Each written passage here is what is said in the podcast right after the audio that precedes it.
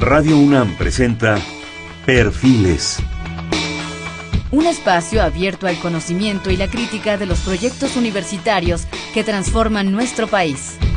Conduce Hernando Luján.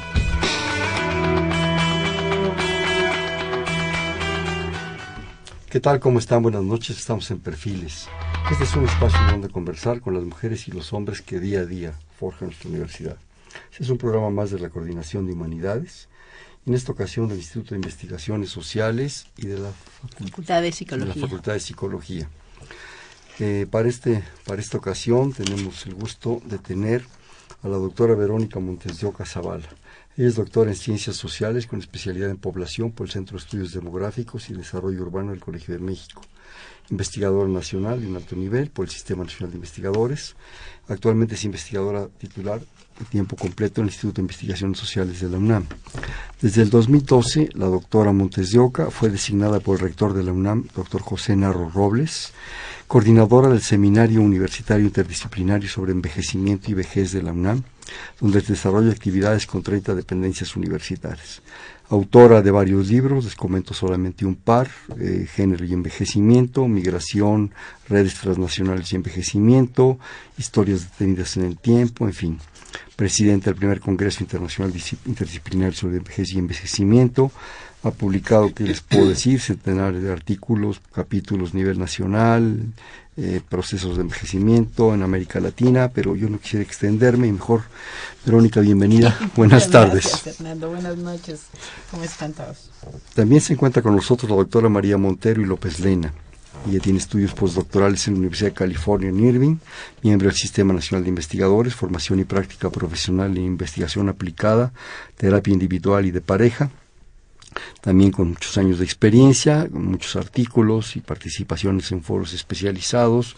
Ha publicado en Adolescence, en revistas de salud mental, entre otras.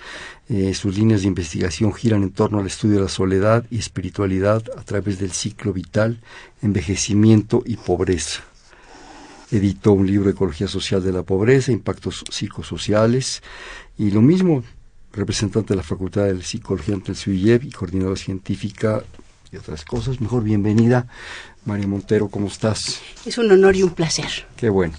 Pues bueno, ya se dieron ustedes un poco idea y cuenta que nuestro tema esencial, y si no ahorita lo decimos, es la vejez. La vejez, el envejecimiento, para donde vamos todos, que yo esperaría llegar, ¿sí? No me toque antes, sí, sí. que llegar y llegar bien, pero bien no creo que signifique llegar contento, no, sino llegar tranquilo, ¿sí? Acumulando experiencias. Como decía un viejo amigo mío, lo que vale la pena es el último minuto, ¿sí?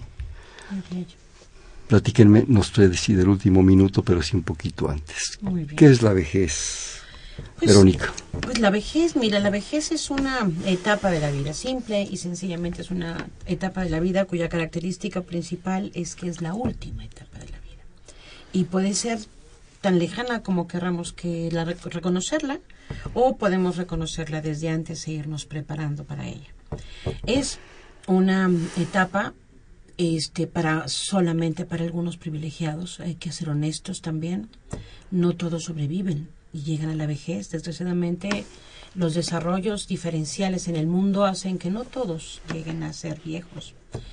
Y, y podríamos pensar que la vejez pues también es una etapa relativa, es una construcción social que ha cambiado en la historia de la humanidad.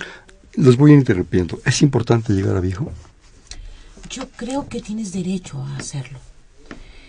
Me parece que nuestra sociedad actual le ha dado una importancia muy, muy significativa por su sorpresa, por el reconocimiento que implica. Pero yo creo que todos tienen derecho a llegar a la vejez. No sé si todos podamos hacerlo, pero al menos creo que es una expectativa de la que hoy las generaciones más jóvenes tienen mucho más conciencia que a lo mejor las anteriores. Y, y eso me parece también que es una novedad en este pedazo de historia de la humanidad. ¿Tú crees que tengan más conciencia los Yo jóvenes? creo que tienen más conciencia. ¿Por qué, ahora. Verónica? Pues porque sea, hay una cultura demográfica, Hernando. Hay cada vez una cultura sobre la población, sobre cuántos somos, a cuán- qué esperanza de vida tenemos. ¿no? Yo creo que cada vez hay como un poquito más de conocimiento. No creo que se comprenda eso, pero sí creo que los jóvenes y los maduros tienen más información. No sé si se comprenda plenamente, si tenga significado para ellos, o si muchos de ellos alcancen o quieran alcanzar la vejez.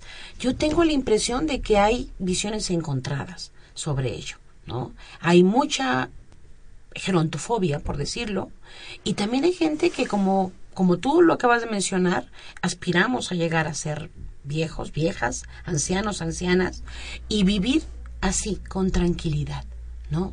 Con funcionalidad, con coherencia y, y con cierta tranquilidad. María.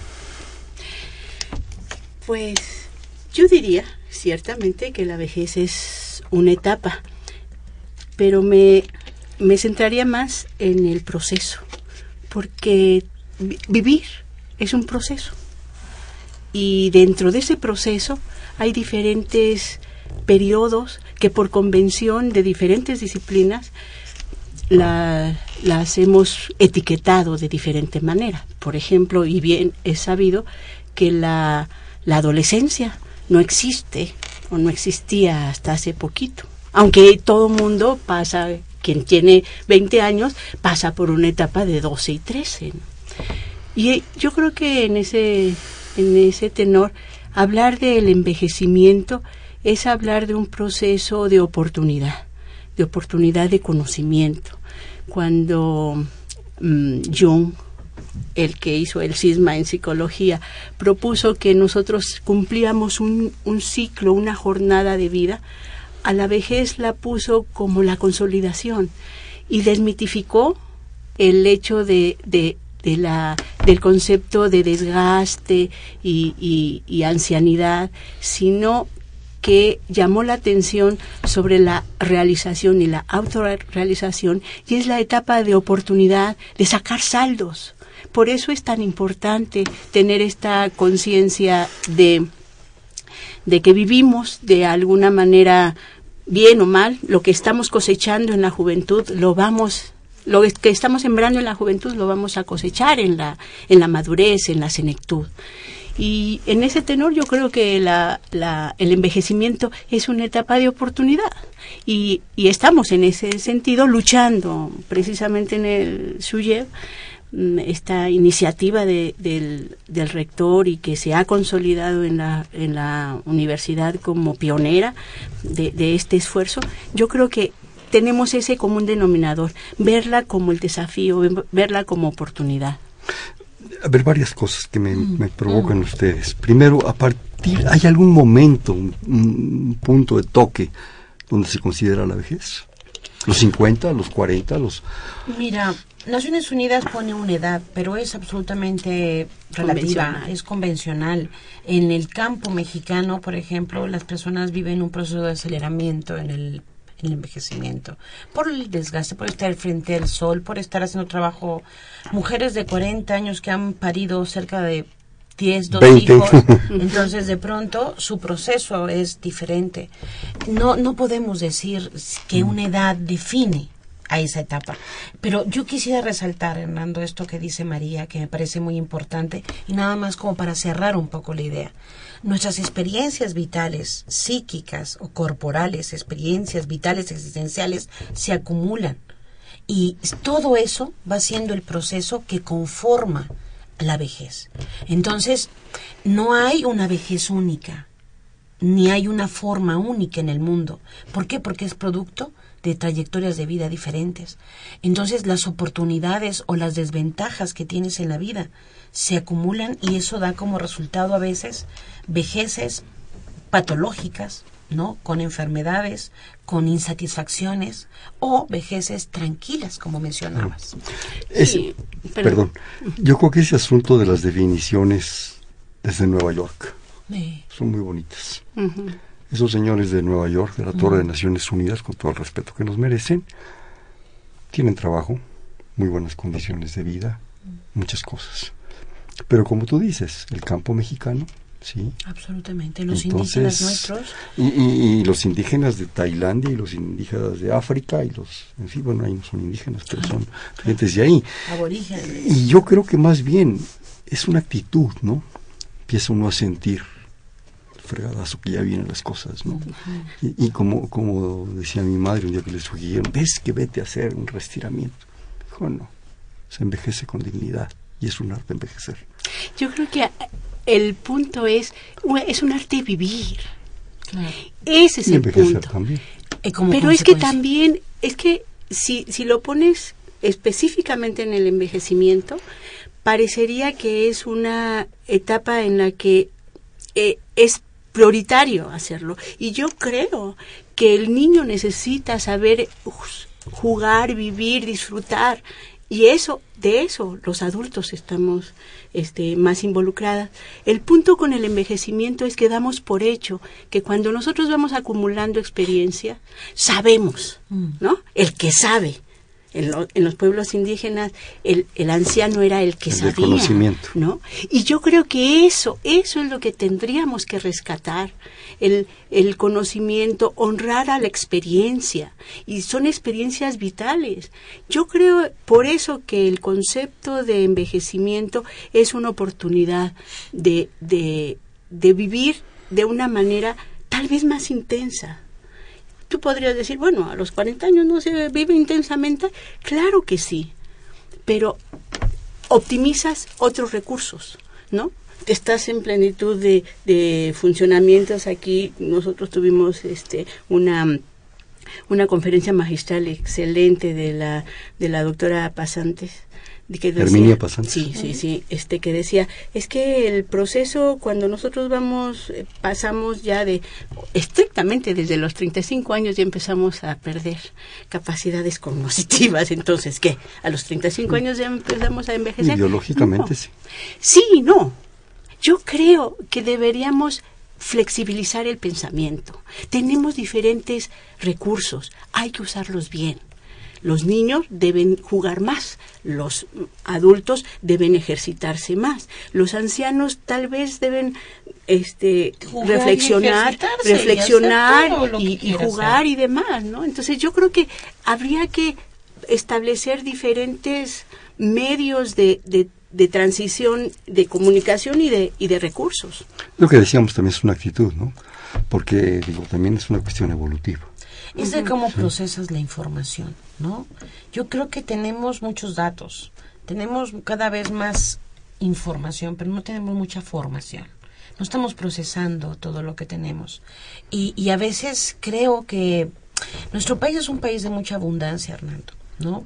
En la que a veces, igual lo traduzco luego de pronto en la vida, no nos damos cuenta de cuando escasean ciertas cosas. Nuestra vida igual puede ser completamente plena, maravillosa, pero a veces no la valoramos como tal.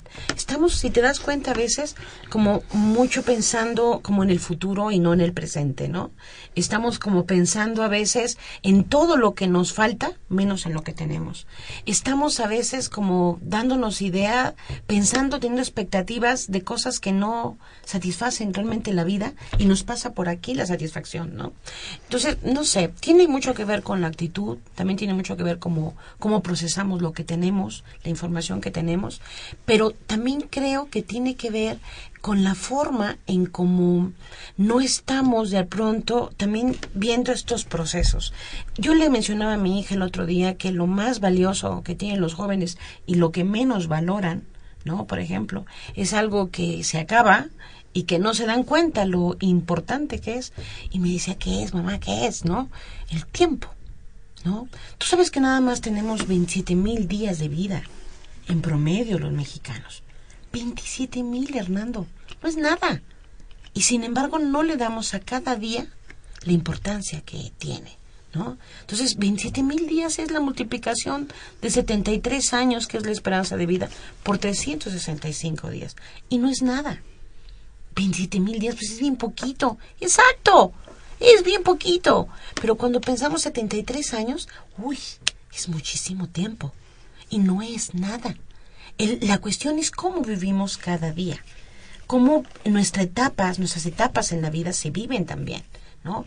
¿Qué es lo que estamos buscando en la existencia? Entonces, claro, de pronto tenemos la sorpresa de que en esta etapa de la historia humana podemos vivir cada vez más años. Pero no es una ganancia real si no valoramos realmente lo que significa tener más vida.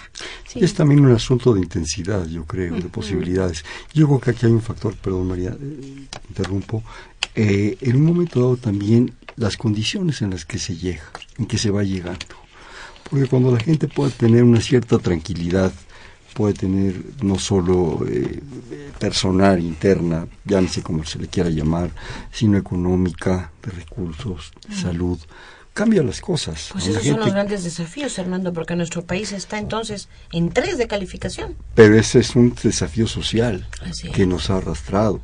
Una cosa que a mí me llama la atención, al menos que yo personal viví, si me permiten, eh, eh, yo recuerdo que a los viejos, sea del nivel que sea, se les, se les acogía, se les respetaba, se les cuidaba. Yo no recuerdo en mi niñez que, se oyera hablar de casas de asistencia. No acaba de salir una historia terrible de unas casas de estas para ancianos, que verdaderamente creo que hasta los matan, una cosa así, ¿no? Al contrario, el viejo era el patriarca o la matriarca o ambos, en las casas, en las familias, aún en casas muy humildes.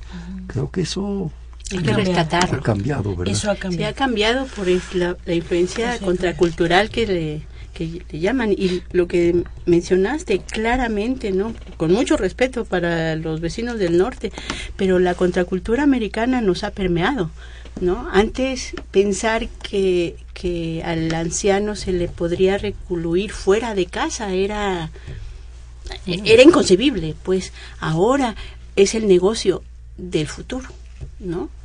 El punto aquí, yo creo que vamos sumando factores, es actitud, es forma de ver, es la concepción, pero también yo creo que es esta, e, este bagaje personal de cómo vas mm, no introyectando solamente, sino incorporando esas vivencias que tú señalabas antes del programa, ¿no? O sea, tú no es solamente llegar, sino cómo llegas. Llegas a la madurez. Yo me acuerdo ahorita, evoqué al pelón Osuna, a Rafael, tenista. Sí, ¿no? Yo estaba chica y, y, murió en, Un avionazo cuando mataron a madrazo. Le dieron un... un se lo pasaron, a traer. A varios murieron en esa y, y, y él no llegó a ser viejo. Su mayor ilusión era ganarle a Australia, al equipo australiano. Y yo me acuerdo... Emerson y Leiber. Sí, y cuando, cuando terminó el partido, dijo, ya, ya me puedo morir y como que los que creen en esos de decretos, pues, se le hizo, ¿no? Se fue realizado. Yo creo que deberíamos trabajar, nuestra humanidad debería trabajar como los apaches o como este, este jugador, saber despedirnos de la vida con gozo ¿no? Y, despedirnos no es estar este, acongojados o decir ya llegamos a la madurez, no, sino es cada día decir pudimos vivir este día, gozamos este día y viene el otro. Sí, pero, pero yo creo que aquí hay una situación, una cosa es una vejez o un camino hacia la vejez eh, de gozo, de satisfacción, de logros, y otro, y tú lo dices en un libro, hasta lo subrayé ahorita, de soledad de inseguridad. Claro, porque este tema adquiere muchos muchos desafíos, Fernando. O sea, no es un tema, es un tema más en la diversidad de temáticas este, en las que México y la región latinoamericana tiene muchos desafíos, ¿no? Yo creo que, que México acumula una gran cantidad, ¿no? En contraste con otros países de América Latina en donde han por ejemplo, logrado la cobertura universal en salud, por ejemplo, han logrado la cobertura universal en régimen de pensiones, la seguridad alimentaria, por ejemplo, que siguen fomentando la educación a lo largo de la vida, incluso con personas adultas mayores, dices, wow, ¿no? O sea, tienen una educación no solo para los jóvenes, sino también para los otros grupos de edad. Hay gente que, que en muchos países están viviendo efectivamente procesos de soledad, nuestro país es muy proclive a darle mucho valor a la familia, de pronto. Y cuando no tienes la familia, entonces pueden venir procesos de soledad. Mucha parte de la felicidad de las personas está concentrada alrededor de las familias. No sabemos vivir en soledad, Hernando. Eso te iba a decir, no sabemos estar solos. Exactamente. Cuando tú puedes estar en Europa, hay cantidad de personas viviendo solas, haciendo mil cantidad de cosas independientes, amando su individualidad y su intimidad personal. Aquí no sabemos estar solos, ¿no? Esa es una.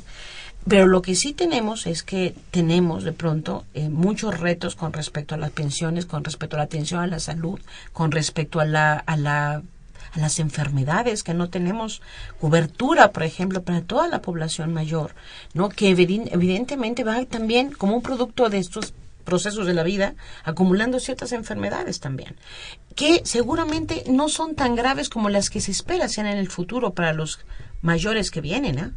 posiblemente los siguientes con esta cuestión de la obesidad, con toda la cuestión de la diabetes, que es la primera enfermedad en todo el país, bueno, quién sabe cómo van a llegar cómo vamos a llegar cuando seamos mayores igual.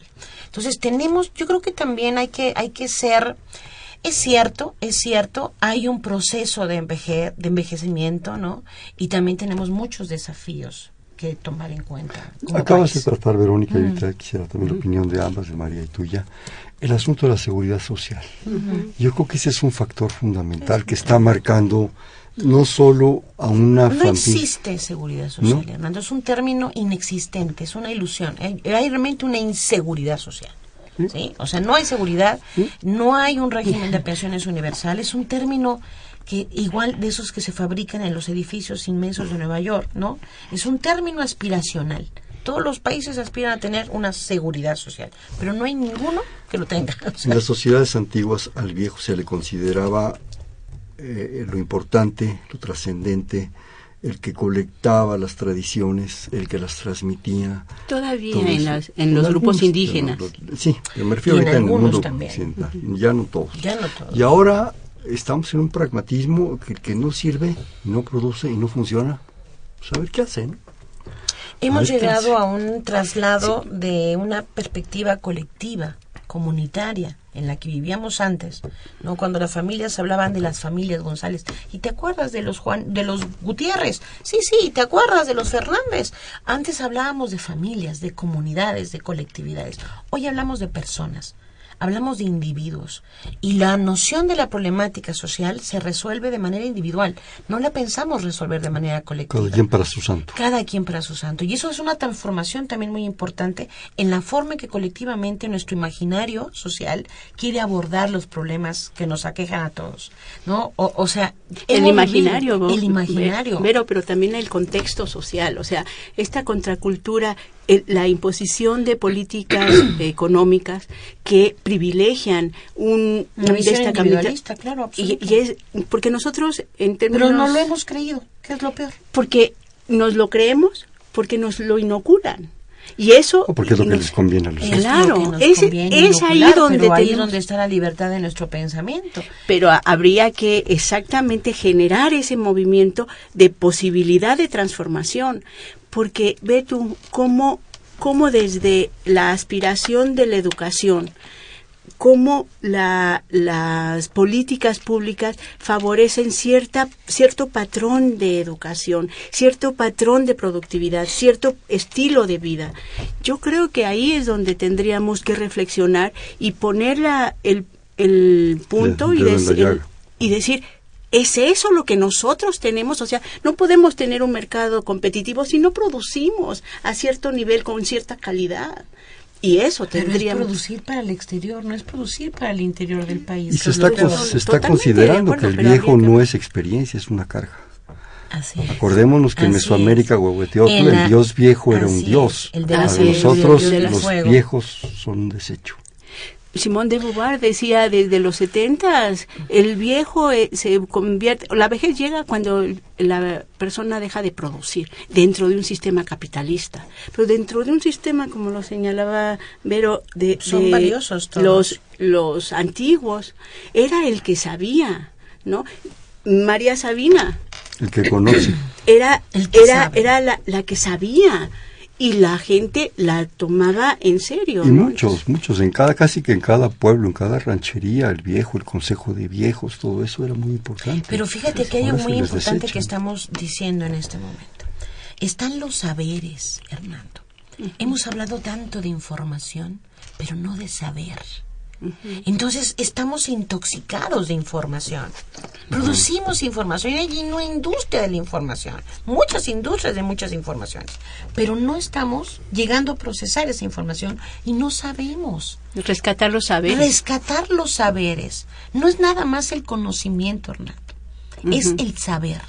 Me permiten, bueno, conocen a Yukio Mishima, japonés, eh, samurái, eh, hizo una un este, ejército personal tratando de rescatar las tradiciones profundas del Japón. Iba que volaba para premio Nobel, no llegó a los 50 cuando se hace el seppuku. Y en su libro Lecciones Espirituales para los Jóvenes Samuráis comenta, el concepto que, de que debe tributarse respeto a los ancianos es típico de las sociedades agrícolas. En la agricultura solo tiene valor la experiencia. Únicamente acumulando experiencia durante meses y años es posible comprender las leyes que rigen los cambios del clima. La abundancia o la escasez de las cosechas, el momento más oportuno para la plantación y todos los otros fenómenos que parecen irregulares e inescrutables. De ahí que deban transcurrir muchos años, esto es, es necesario envejecer para que al fin tales fenómenos se transformen ante nuestros ojos en leyes eternas y nos sea posible acumular experiencias y obtener de ellas resultados técnicos. Por eso los jóvenes aprendieron a escuchar las palabras de los ancianos y a respetarlos, haciéndose reverentes hacia una jerarquía establecida por la edad. Fíjate qué interesante en la agricultura en la época en la que la mayoría era el primer sector de la economía en nuestro país, estamos hablando más o menos antes de los 40 en nuestro país. ¿Eh? México rural. exacto. Y igual aquí en Mishima, ¿no? Pero cuando se vuelve la, el capitalismo y la cuestión industrial, entonces ya no es el saber, no es la experiencia, es la fuerza de transformación en las máquinas, la producción en serie, incluso el Fordismo antes que el Toyotismo las, líneas de producción. Pero fíjate que ahora, cuando hay un, un, tercer, un tercer sector de la economía, que ya no es ni la industria ni es la economía, sino son los servicios, todos, la población sale sobrando. No nada más es el viejo o la vieja en nuestra sociedad, es la población, si te das cuenta. Y eso es, eso es una cuestión terrible. Y los grupos humanos y las pequeñas eh, poblaciones y las rancherías y todo se pierde, ¿no? ¿Y cuánta sabiduría se está perdiendo ahí? Absolutamente. Porque unos se van a Estados Unidos, porque otros se vienen a México, porque otros desaparecen. Un capital cultural importantísimo. Este, me llegan rapidísimamente dos, dos llamadas, si me permiten. Aurelio García Alcántara, desde Tultitlán, Estado de México, y a la investigadora, no comenta cuál, tenemos dos y de muy buena calidad. Comparativamente en otros países, sobre todo en el primer mundo, ¿a qué edad se considera que comenzaron a envejecer las personas o se consideran obsoletas para la industria? Podría recomendar bibliografía para saber cómo envejecer sanamente y conservar la agilidad mental, porque esa es una actitud, ¿no? ¿Quién bueno, comenta? Bueno, hay varias cosas. Eh, una es esta cuestión del, por ejemplo, en muchos países más desarrollados, se llega a ser viejo a los 70, 80 años. Mientras más desarrollado es un país, la vejez como construcción social se va postergando, postergando, postergando. Hay una falacia también en muchas cosas. Hay una industria que es muy importante y que es la de los pequeños mini componentes, que ya no se pueden hacer con grandes maquinarias, ni los jóvenes tienen la paciencia para aprender ello. Y adivina quién sí tiene la paciencia, tienen el tiempo y están haciendo muy importantes en los microcomponentes. Justamente las personas mayores que se han pensionado que van de pronto en ciertas con ciertos fabricantes a hacer unas pequeñeces que solamente con la con el tesón y la paciencia de estas personas se pueden hacer. Entonces es muy es como contradictorio. En estos países más desarrollados esos grupos existen. Esos grupos Para contestarle este, específicamente en términos de la OMS, la edad para los países desarrollados cuando empieza el envejecimiento es de los a partir de los 65 años. En países en vías de desarrollo empieza desde los 60 ¿no? De Sí, hecho. pues, por lo fregado que nos tiene. así. No, pero incluso como construcción social es mucho después. O sea, una persona de 65 años en Francia o en Alemania es un jovenazo. En España, O sea, cuando las... No se considera en ningún momento, por más que la ONU le diga, una persona mayor o una persona vieja. También nos habla rápidamente María Servín de la colonia San Rafael. Le dieron al clavo. Yo ya pasé de los 27 mil días y estoy muy feliz. Señora, qué maravilla. Maravilloso. La gente siempre me calcula menos edad. Yo hago yoga enfrente del sol de México, voy tres días a la semana. Vivo adorando a mi nieta, felicidades a las investigadoras. La vejez cada quien la lleva como quiere y si se desea uno puede ser feliz. Claro, Totalmente. de. Maravilloso. Totalmente. Maravilloso. Qué linda señora, le mandamos un beso. Muchas gracias, María Servín. No, pues la vamos a este, esperar en el próximo congreso. Sí, definitivamente. sí, tantas cosas. Si me permiten, voy a tengo que hacer un corte de Perfecto. estación. Este es Perfiles, un espacio en donde conversar con las mujeres y los hombres que día a día forjan nuestra universidad. Programa de la Coordinación de Humanidades. Están con nosotros el Instituto de Investigaciones Sociales y de la Facultad de Psicología, la doctora Verónica Montes de Zavala y la doctora María Montero y López Lena en 55 36 89 89. Déjenme decirles que tengo aquí, antes de que se me pase, pues estamos a- encarrerados, dos libros que Verónica nos hizo favor de traer para regalar. Uno es Envejecimiento en América Latina y el Caribe, el otro Vejez, Salud y Sociedad en México. A las primeras dos personas que hablen, no se hagan bolas. Estamos en el 55 36 89 89. Le repito, 55 36 89 89.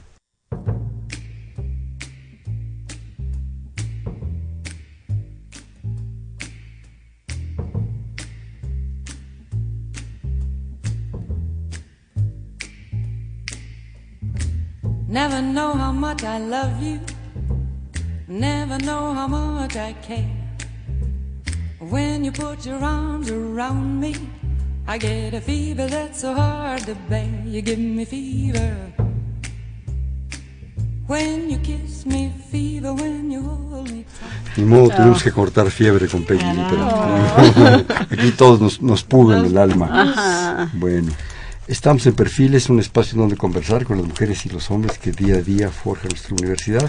Programa de la Coordinación de Humanidades, el Instituto de Investigaciones Sociales y la Facultad de Psicología. Está con nosotros la doctora Verónica Montes de Oca y la doctora María Montero y López Lena en 55 36 89 89.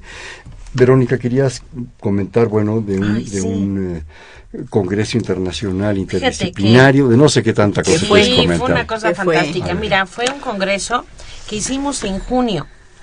Aquí también en Radio Universidad y en Radio Educación y en otras este, estaciones también fuimos a publicitarlo. Fue un congreso fantástico en el que participamos las 30 dependencias que componen el seminario, ¿no? Es el primer congreso internacional interdisciplinario sobre envejecimiento y vejez y la verdad es que fue una experiencia fantástica. No solamente porque tuvimos que seleccionar de 500 ponencias que nos llegaron, ¿no? Sino porque tuvimos ocho conferencistas de primer nivel, ¿no? Trajimos una, una excelente mujer, Úrsula Ler, muchas mujeres maravillosas, pero una mujer que tiene ochenta y tantos años, 84, que vino, 84 cumplió justamente en el Congreso, que vino de Alemania. Ella es una decana y es la líder de todos los pensionados alemanes que están por todo el mundo. Es una psicóloga eh, fabulosa y vino también a platicarnos sobre todo lo que ella vivió desde la Segunda Guerra Mundial. Entonces es una fue una experiencia fantástica tenerla aquí. Tuvimos también a mm, Fernández Ballesteros, que es una sensacional psicóloga. También hubo muchos psicólogos ahora que lo pienso. Este, una psicóloga fantástica, Es que es gerontóloga. Y muy, muy importante en toda Iberoamérica. Esta Fernández, Rocío Fernández Ceballos. Y bueno, Ballesteros. tuvimos, Ballesteros, perdón, y tuvimos 100 sesiones, ¿no? Este, repartidas en tres días, con 27 mentorías. ¿Qué son estos? Son horas que en los que los jóvenes y los adultos mayores estaban compartiendo con los conferencistas magistrales que trajimos a nivel internacional de España, de Argentina, de Uruguay, de Estados Unidos, Canadá, Inglaterra, 12 bueno, países. de muchos países de que vinieron, todos compartieron en estas mentorías. Tuvimos dos mesas de debate sensacionales, la verdad. Todo está en nuestra página web, si quieren y gustan verlo para aquellos que ¿Cuál no. es la página, Verónica? La página es poner CIBE, es Congreso Internacional Interdisciplinario sobre Vejez y Envejecimiento, CIBE. Pongan así en el Google Con y C. aparece inmediatamente con C de. Congreso, aparece así en la página en el Google, inmediatamente pueden entrar a la página. Está en la parte de las conferencias, los videos, está las fotografías que son maravillosas, tenemos más de 1500 fotografías, tenemos podcast, tenemos también unos carteles y unos eh, unas fotografías que fueron premiadas en nuestro congreso. ¿Puede repetir el- el- la entrada, por favor? Si es La Congreso Interdisciplinario, Internacional Interdisciplinario sobre Vejez y Envejecimiento. La gente tiene que poner Las siglas serían CIVE. C, C I I V E CIBE. Para, y así con eso la gente entra directamente desde su PC personal, sin necesidad y no se perderán algunas de las conferencias. Tuvimos más de mil asistentes, Hernando, fue una cosa fantástica.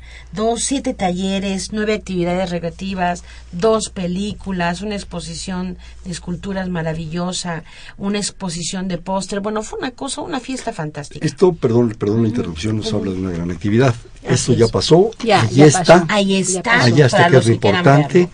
Pueden, pueden ah, eh, ingresar a esta, a esta propuesta que tú nos ofreces del CIBE, pero ¿qué viene?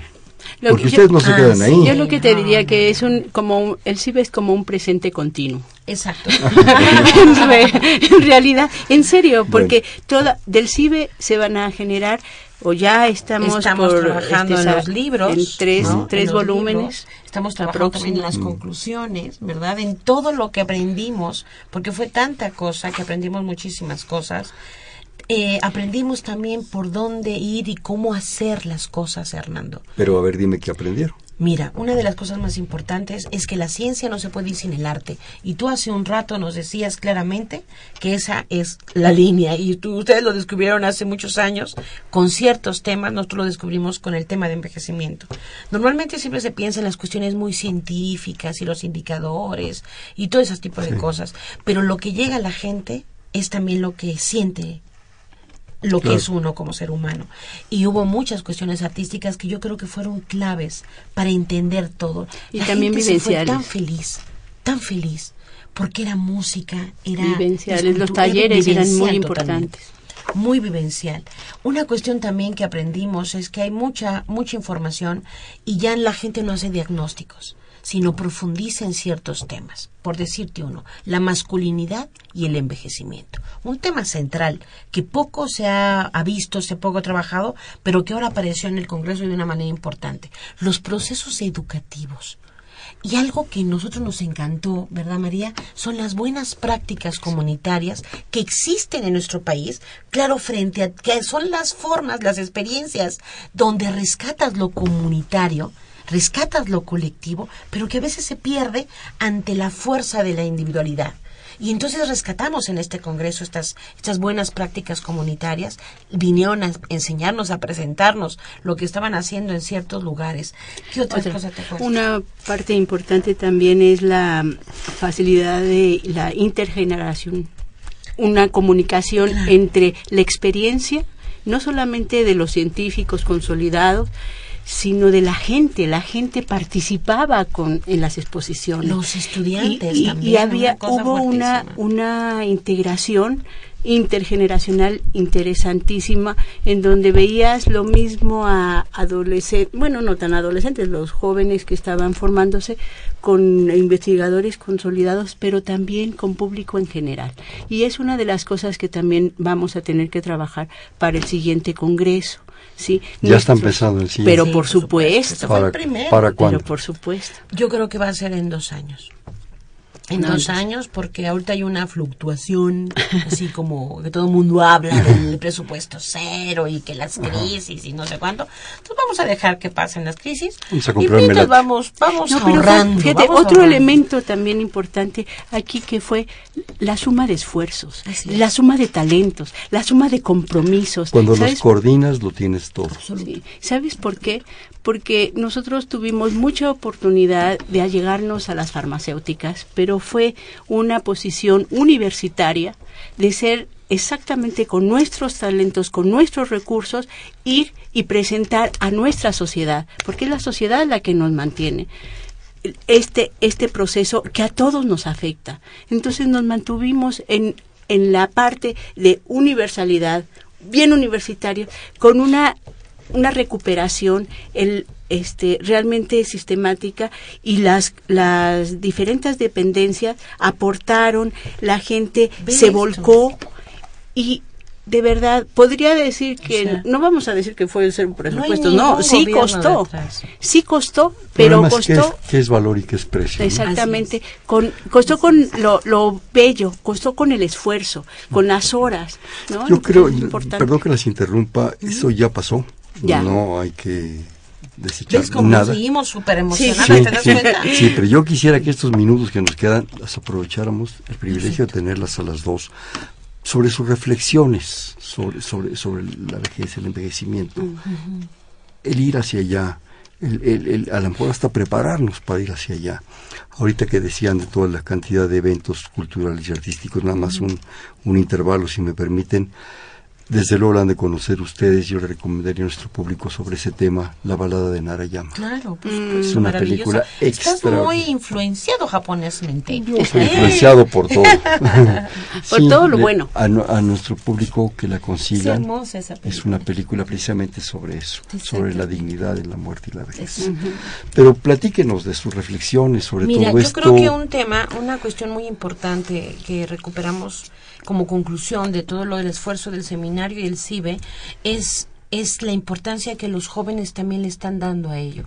Mira, antes, hace unos años, cuando yo empecé a estudiar este tema, venían las organizaciones de pensionados, venían las organizaciones de adultos mayores, y ahora los que vienen son los jóvenes.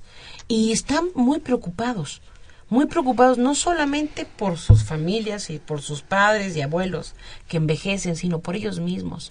Y yo creo que ese, ese fue el mensaje del rector cuando nos invita a coordinar este seminario. Él nos dice, mira, yo ya soy una persona mayor, pero esta universidad tiene el derecho a saber cómo los jóvenes tienen que envejecer.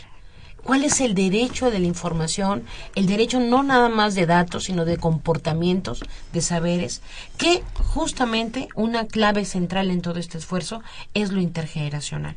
No estamos nada más pensando en el viejo de ahora o en el viejo de mañana, estamos pensando en los jóvenes que posiblemente van a llegar a ser viejos. Una pregunta en sus respectivas dependencias, investigaciones sociales, la facultad. Bueno, un congreso es un lugar multitudinario, público, en fin, ¿no? Pero hay algunas experiencias, o en otras escuelas o facultades o dependencias, en donde se haga un preparativo, una clase, un seminario. Ah, sí, sí, Claro, sí, Por supuesto sí. que tenemos. Mira, hay varias cosas. En la Escuela Nacional de Trabajo Social hay un diplomado que se llama sobre que trata sobre envejecimiento exitoso. Ya están iniciando, de hecho, en estos momentos. Diplomado abierto para es un los diplomado abierto, de la UNAM. Para es un que- diplomado Para la abierto, gente abierta. pero que tiene un pequeño costo para la para, para la población que va a asistir ahí. También fíjese y eso es lo que yo te quiero comentar porque eso me parece que es muy importante que nuestro auditorio lo sepa. El 19 de agosto tenemos nosotros una cátedra en el seminario. Cada mes tenemos una película en la Carlos Monsiváis en el Centro Cultural Universitario de la UNAM. Y este 19 de agosto tenemos la cátedra El tiempo en la vida con una película que es sensacional, que se llama Guten Tag. Y entra la gente, es entrada libre a esa, a esa, y podemos comentar después esa película. Luego tenemos el lunes 24 de agosto una presentación del libro que estamos regalando aquí, Vejez, Salud y Sociedad, en la Feria del Libro Universitario de la, de la Universidad de Hidalgo, en la, en la feria de ese libro. Este tenemos también en la conferencia el martes 25 de agosto, una conferencia que organiza la Casa del Lago, Cómo envejecer en México, que voy a dar yo en la en esta hermosa Casa del Lago. A ver, ¿cuándo? el 25 de Para agosto. mandarte una multitud. El martes. Martes 25 de agosto, ¿a qué horas? las 7 de la noche en ese Además, hermoso lugar. Acá es el lago de noche hermoso. Exactamente. Entonces va a ser un lugar, va a ser una, una- un evento fantástico. Pero fíjate que esto es muy importante. Al día siguiente, el 26 de agosto, a las 10 de la mañana, inicia el tercer encuentro vivencial de personas adultas mayores que organiza la Escuela Nacional de Trabajo Social.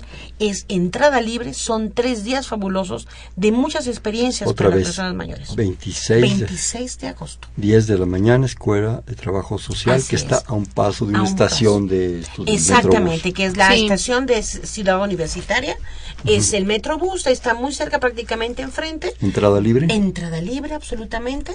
Este va a haber una cantidad de actividades, conferencias magistrales, talleres, teatro, cine.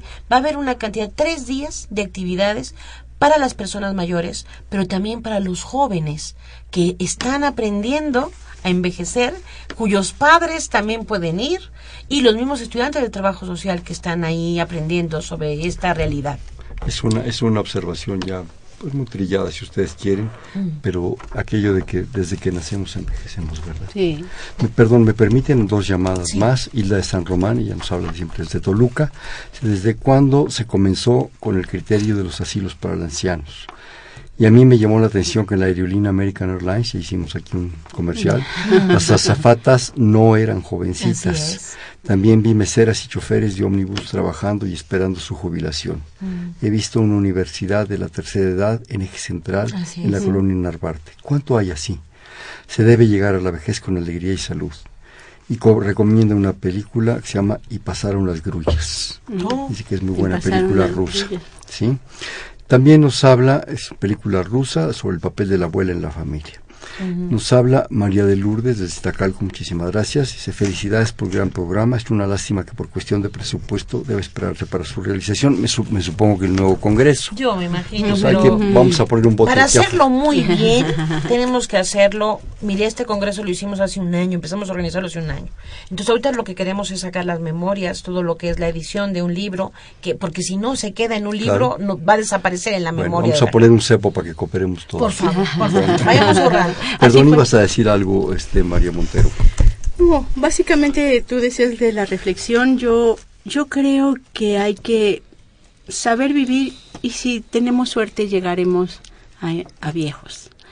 Y el asunto del, del empeño de este seminario es demistificar a la, a la vejez como la última etapa de la vida. Es una convención. La última no hay etapas, hay un proceso. Puede, puede haber por convención ciertas etapas que podemos estudiar. Una de ellas, denominada vejez. Pero la vida es un continuo movimiento y en ese continuo movimiento encontramos experiencias, encontramos vivencias, encontramos sentido, sentido de, de vida. Cada día hay que encontrar el sentido de vida. Y yo creo que nuestro desafío como personas adultas es enseñarles a los jóvenes que el sentido de vida no es solamente mm, reír y la felicidad en abstracto, sino también es la gratitud por vivir, también es la, el compromiso por vivir, el compromiso por compartir. Yo diría eso. Y dentro de todo eso, yo Perdón, pero bueno, perdón. que hay que seguir luchando por tener una cobertura universal en salud, porque la salud y los Seguridad servicios social de salud no se privaticen, Hernando. Esto es muy importante. Tenemos que seguir teniendo un juicio crítico de lo que está impactando a nuestra nación, no pensar solamente a nivel individual sobre nuestra existencia, sino también a nivel colectivo. O sea, ¿qué está pasando con nuestros recursos naturales? ¿Qué está pasando con nuestras instituciones gubernamentales? ¿Están al servicio de la población o se van a seguir privatizando? O sea, yo creo que el agua, los recursos naturales, todo tiene que ver con la vida. Y el sentido de la vida no se puede dar si no tenemos vida. Y hay que dárselo a la comunidad, no para unos cuantos. Yo quisiera eh, comentar algo que, que en este momento ustedes me, me provocan.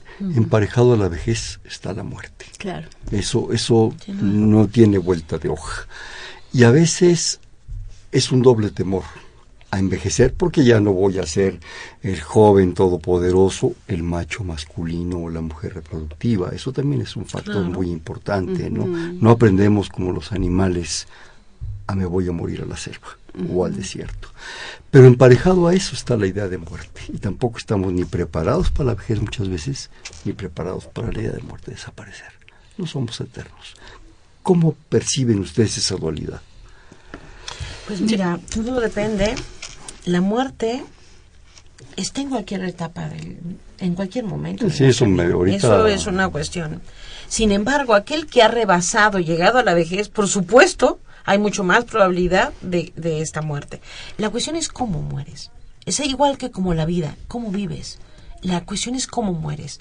En las estadísticas y los datos que hay de encuestas al respecto, la gente le tiene miedo más a la enfermedad que te discapacita Y al dolor, probablemente. que Y a a la agonía de misma la muerte. que a la muerte misma.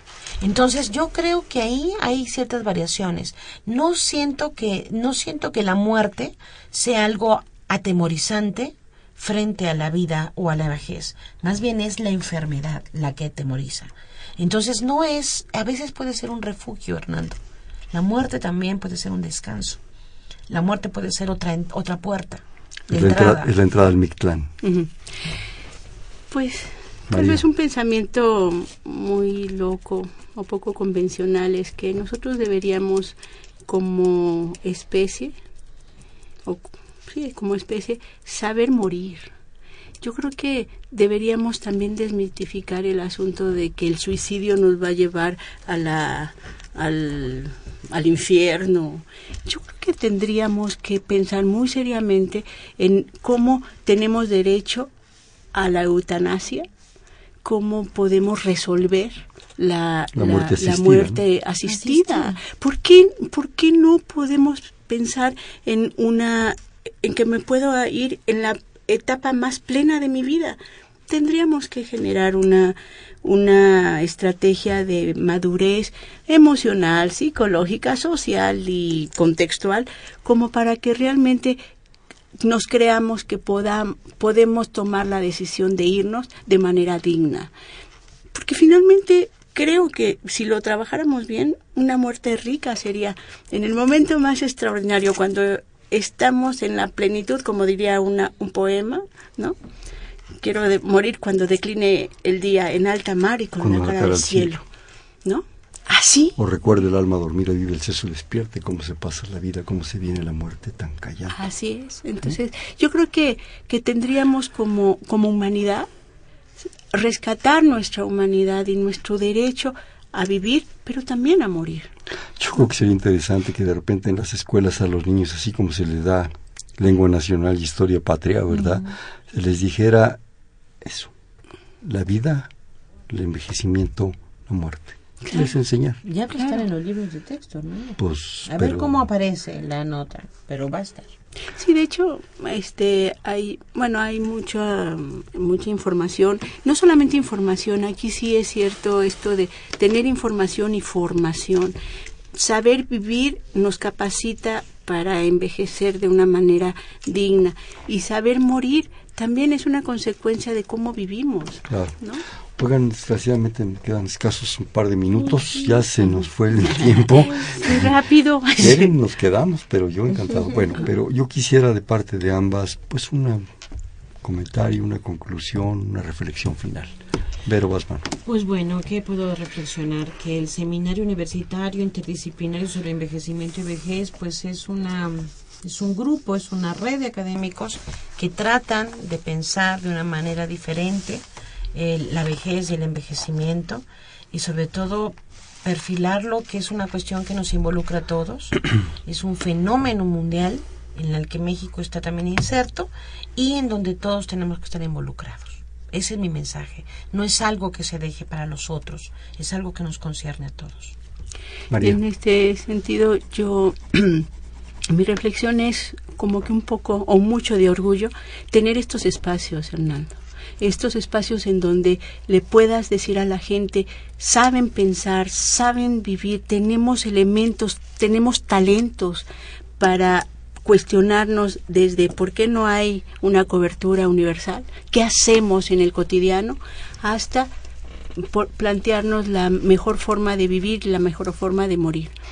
Pero rapidísimamente, nuevamente el correo, el espacio este electrónico. Ajá, el correo es, hay que poner C de casa, I de isla, I de isla, V de Verónica, E de Esther, en el Google, en, la, en cualquier Buscador. buscador. Y aparecerá inmediatamente en nuestra página. Es el CIBE. Perfecto. Vamos a jugar un bote pronto. Le digo una palabra y inmediatamente me dicen la que se les ocurra. Envejecimiento. Salud, Felicidad. Vejez. Muerte, Desafío. Ancianos. problema, Conocimiento. Jóvenes. problema, Nacimiento. Es, jóvenes, esperanza. Nac- Nacimiento. vida, Oportunidad. La UNAM. felicidad. Orgullo. ¿Quién eres? Verónica. Mujer. Este fue Perfiles, un espacio en donde conversar con las mujeres y los hombres que día a día forjan nuestra universidad, programa de la Coordinación de Humanidades y del Instituto de Investigaciones Sociales y la Facultad de Psicología. Estuvieron con nosotros la doctora Verónica Montes de Oca Zavala. Vero, muchísimas gracias. Gracias, Hernando. Y la doctora María Montero y López Lena. María, muchísimas gracias. Un gusto. En la coordinación Silvia Torres, en la producción Elena Hernández, en los controles Humberto Sánchez Castrejón, en la conducción Hernando Luján. Este fue Perfiles, un espacio donde conversar con las mujeres y los hombres que día a día forjan nuestra universidad. Gracias. Buenas noches.